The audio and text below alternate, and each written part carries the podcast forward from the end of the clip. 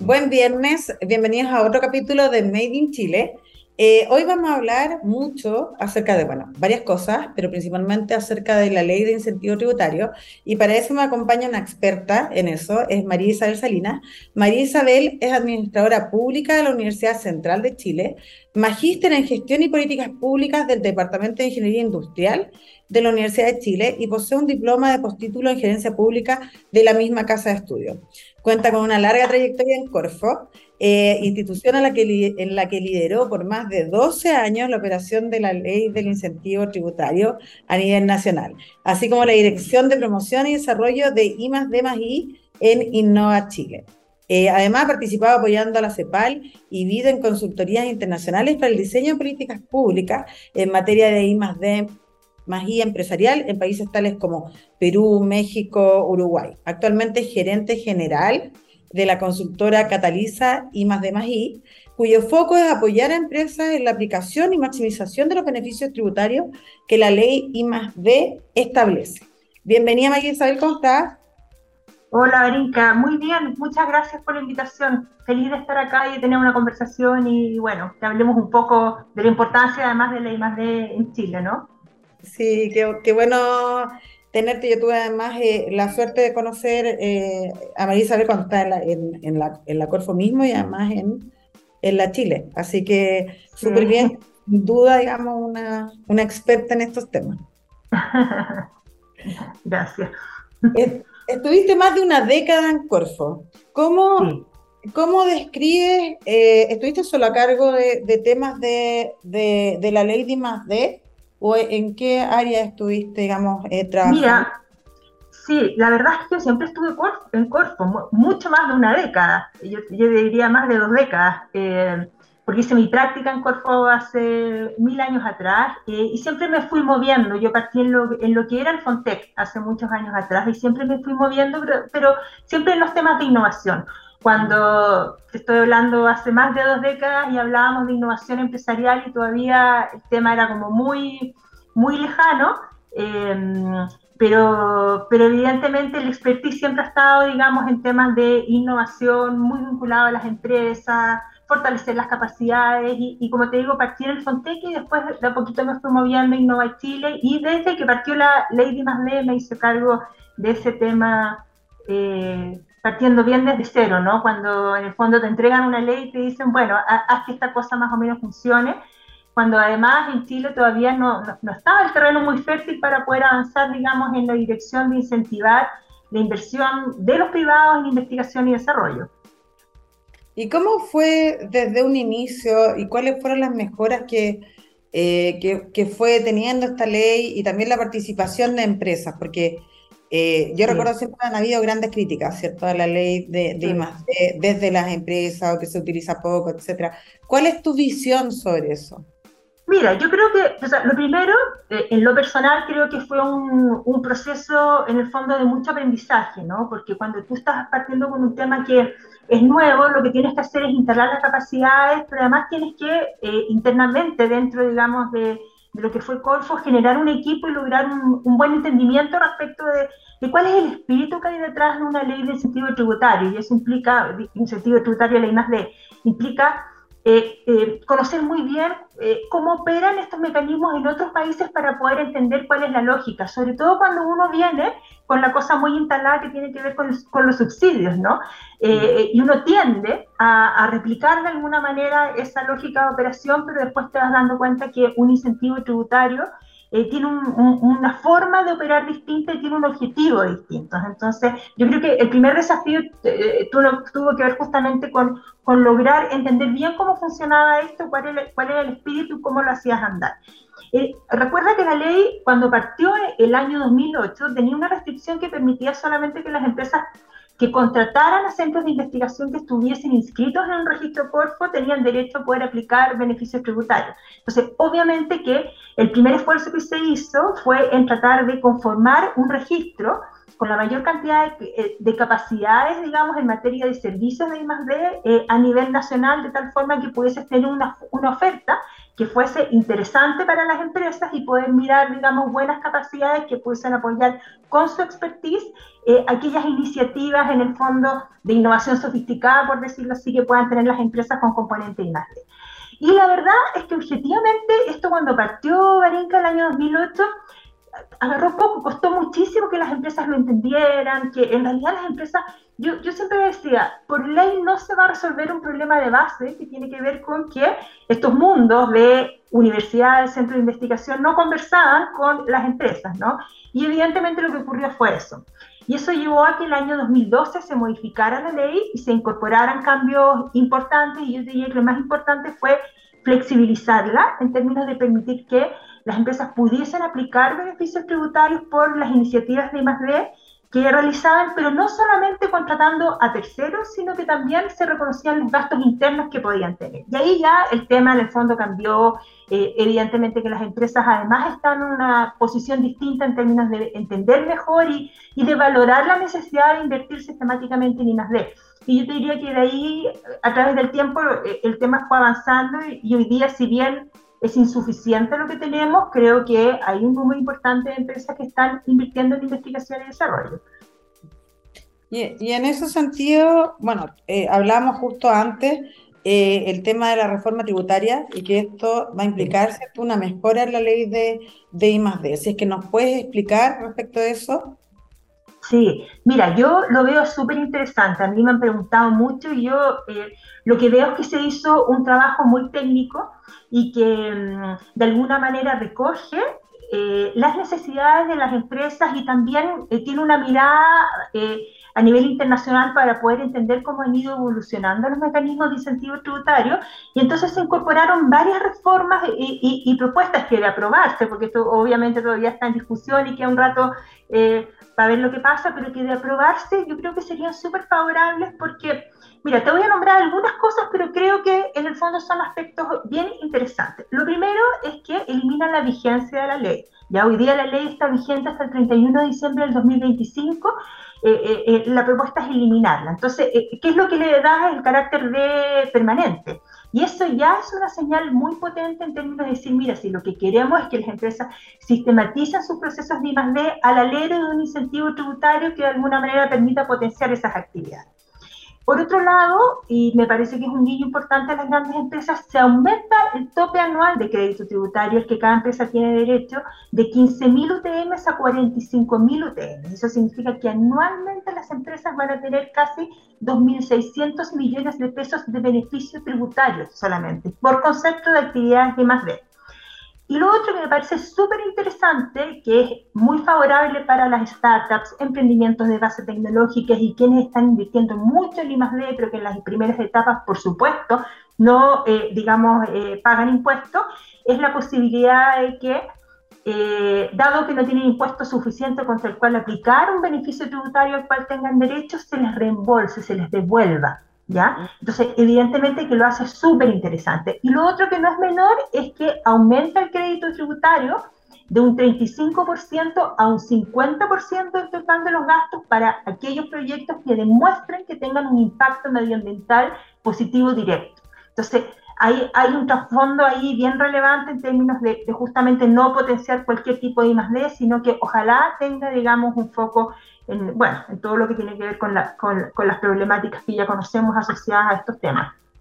No, de hecho, súper bien el tema del reembolso también. Muchas muchas de las empresas decían, claro, no tengo utilidades, ¿para qué voy a hacer esto? ¿Cierto? Exactamente, exactamente. Entonces tiene mucho valor, porque si bien la ley dice que en el fondo tú en el tiempo puedes aplicar el beneficio tributario, no es que lo pierdas, obviamente que no es tan atractivo para una startup, por ejemplo, no es tan atractivo que si eh, se vuelve, digamos, en un, eh, se transforma en un reembolso. Ahora, por lo demás, eso, este, este mecanismo, yo le llamo de reembolso, tiene otro nombre técnico, no es súper novedoso. O sea, en los países donde existen mecanismos de incentivos tributarios a la I+.D. tienen esta lógica. O sea, se hace cargo de alguna manera de la situación de que de ese tipo en el fondo de, de, de, startups o de emprendimientos de base tecnológica que son muy intensivos en las primeras etapas y de alguna manera los premia a través de esta, de esta modalidad. Entonces, súper bueno. Oye, con respecto a, la ley de incentivo tributario y, por ejemplo, todos los fondos de Venture Capital, ¿cuál es la relación que, que existe?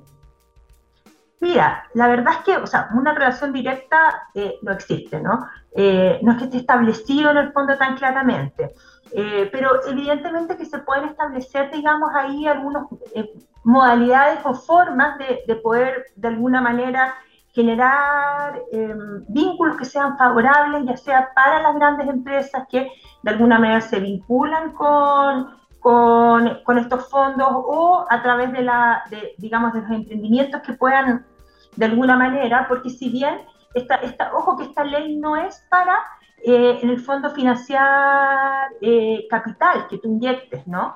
Eh, pero sí, evidentemente, que si estamos hablando de emprendimientos que son intensivos en inversión en I+.D. y realizan gastos y de alguna manera se vinculan a través de los fondos se reciban recursos y hay participación de terceros que de alguna manera quieran aportar al desarrollo de iniciativas con componentes de más D, pudiese a lo mejor ahí haber algún espacio para aplicar el beneficio tributario. María Isabel, eh, bueno, y en ese sentido tú también además apoyado a la CEPAL y el BID eh, al diseño de políticas públicas en materia de I+, de ¿Cómo estamos con respecto, digamos, a, a nuestros países vecinos. ¿Cuál es? Eh, Chile es un referente para estos países, eh, o no, no han seguido el modelo, y nosotros de dónde hemos copiado, entre comillas, o adaptado el modelo. Claro, mira, a ver, yo te diría que a nivel latinoamericano efectivamente somos un referente, ¿ya? Eh, eh, de hecho, yo te diría que hay países que han implementado estos mecanismos, al menos de incentivos tributarios, y también todo lo que tiene que ver con la lógica de financiamiento a través de subsidios y poder apoyar en el fondo y dinamizar todo lo que tiene que ver con, con la innovación empresarial. Eh, hay países como Perú, países como em, Uruguay, em, México en su momento, que de alguna forma han mirado lo que nosotros hemos hecho y han replicado y mejorado, te diría yo, porque obviamente hay aprendizaje de por medio. Em, eh, y, también respecto a lo que es inversión en investigación y desarrollo, o sea, yo te diría, pero, pero Claro, lo que pasa es que compararnos en el fondo con países vecinos, donde efectivamente estos temas todavía son incipientes, la verdad es que yo creo que no eh, nos genera, digamos, un conformismo que no, no, corresponde, ¿no? Entonces yo creo que desde mi perspectiva, obviamente que eh, debiéramos mirar, digamos, aquellos países que de alguna manera ya han hecho un recorrido, han hecho un camino, que tienen situaciones en el fondo desde el punto de vista económico y desde el punto de vista, digamos, de desarrollo, eh, de tecnologías más o menos similares y, han ido avanzando. Em, nosotros siempre nos comparamos con los países OSD, ¿no? Cuando miramos, digamos, lo que se invierte Chile en investigación y desarrollo, siempre la comparación es con ellos y estamos obviamente súper lejos, pero yo te diría que la ley de I+.D. en Chile tiene mucho parecido a lo que es el incentivo tributario en España de alguna manera se quiso replicar, digamos, de ahí con, algunos matices, porque obviamente cuando tú miras una política pública que está funcionando afuera, hay que adecuarla y ajustarla a lo que es en el fondo la realidad, eh, sobre todo cultural, empresarial en este país, que es un poquito distinta, obviamente, a otras partes, pero, pero, pero, pero sí está bien basada en la española y yo te diría que los cambios que se están proponiendo ahora también miran experiencias como Canadá, miran experiencias como Francia, eh, Estados Unidos también en algunas partes, es un mix de cosas en general. Y además las recomendaciones que la misma OCDE hace respecto de cómo debiesen fortalecerse estas iniciativas. Súper bien. Y en, en, ese caso, por ejemplo, nosotros también podríamos abordar quizás la oportunidad de trabajar en bloques sobre estas materias. Mientras estás en Corfo eh, y a través de, que esto es una política pública, ¿cierto? Eh, ¿Te tocó eh, trabajar en alguna iniciativa que fuese como en bloque para ir comparando cómo iban funcionando los, los países con, respectivas, con las respectivas leyes? Eh, sí, sí, sí. Mira, en general yo te diría que esto siempre se mira más bien como desde la perspectiva del policy mix, ¿no? En, el fondo, cómo se configura un conjunto de apoyos que de alguna manera logran el impacto que, que se quiere eh, generar. Em, y por lo mismo es muy importante eh, ir viendo cómo van evolucionando en el fondo en distintos países eh, estos em, mecanismos de apoyo a través de subsidios para lo que es en el fondo la innovación y, el emprendimiento eh, en general y en particular respecto a lo que son los incentivos tributarios. Eh, yo te diría que en general, eh, como se ha dado en Chile, si bien no, hemos logrado los resultados que uno esperaría, ¿no es cierto? Eh, no es tan distinto a las dinámicas de otros países, o sea, vamos en un proceso que es bastante, digamos, normal. Pero como te digo, la mirada es bien como de bloque en términos de poder eh, entender cómo se conforma el policy mix o, cómo se configuran los distintos mecanismos de apoyo para poder en su conjunto contribuir a fomentar esto, donde en Chile no solamente es una corfa, sino que también hay otras instancias y donde evidentemente, por ejemplo, las regiones pueden tener un rol súper relevante. Eh, y en ese sentido, eh, María Isabel, bueno, tú hace poco te independizaste, no sé si hace poco, porque ahora como que el tiempo, no sé si fue el año pasado. volando. El año pasado, sí. El año pasado, eh, y decidiste, en el fondo asumiste la gerencia general eh, de la consultora Cataliza y más de más y. Sí. Eh, ¿Y hace, hace cuánto tiempo, o qué es lo que ustedes hacen? ¿Cómo están, por ejemplo, fomentando lo mismo que dices tú?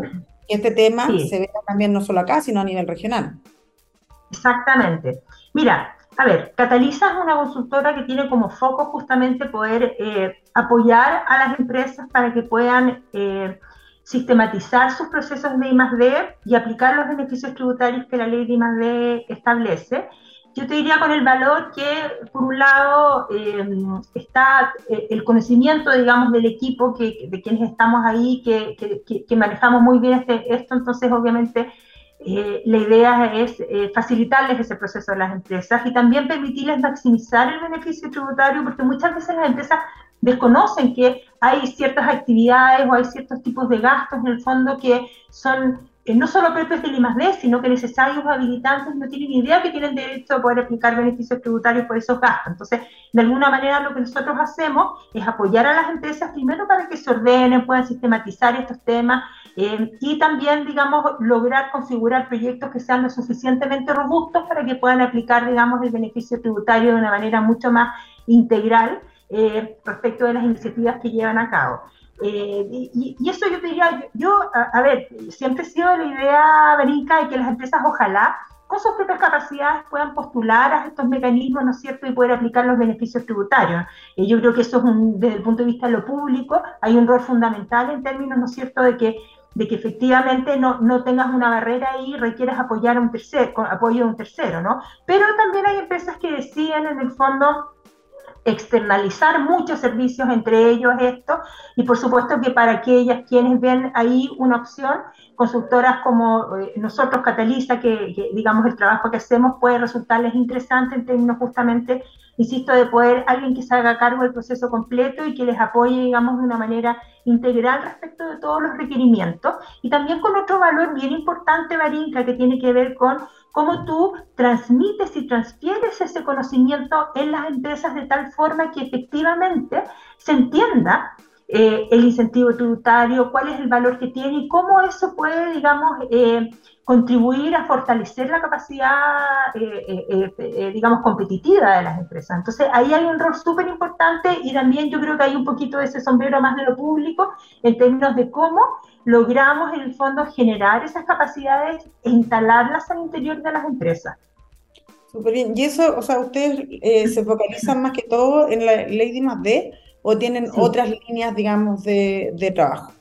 Mira, principalmente lo que es en el fondo la ley de más D, porque es ahí donde está nuestro expertise y donde vemos una mayor necesidad de las empresas y además donde vemos que hay un espacio mucho más importante para poder crecer en términos de, de hacer una contribución al desarrollo, digamos, empresarial del país a través de un apoyo como este tipo.